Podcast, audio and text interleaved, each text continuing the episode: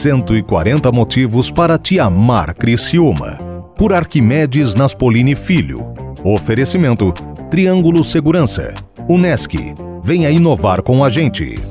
Raibel Bombas e Motores Óleo Hidráulicos. Só 140 motivos? Não, não, não, não.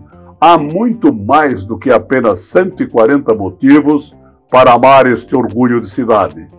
Amo Criciúma, por exemplo, pelas suas inúmeras olarias que, como sabemos, são as fábricas de tijolos e telhas de barro. Não as temos mais, mas já as tivemos, e muitas, tantas que o bairro tomou seu nome, Bairro Olaria, mais tarde rebatizado de São Luís. Elas começavam logo no topo da colina do Joaquim Ramos e se estendiam até a colina que desce para o Morro Estevão.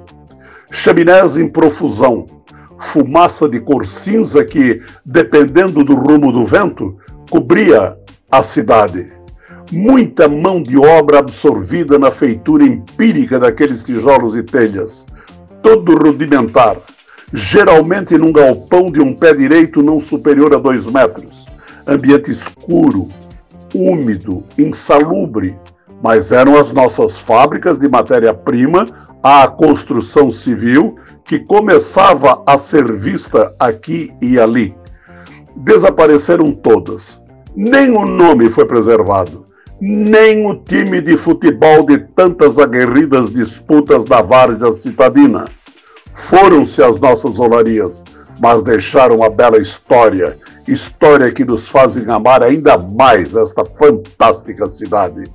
Eu amanhã publicarei outras razões que me levam a amar este orgulho de cidade que no dia 6 de janeiro completará 140 anos de existência.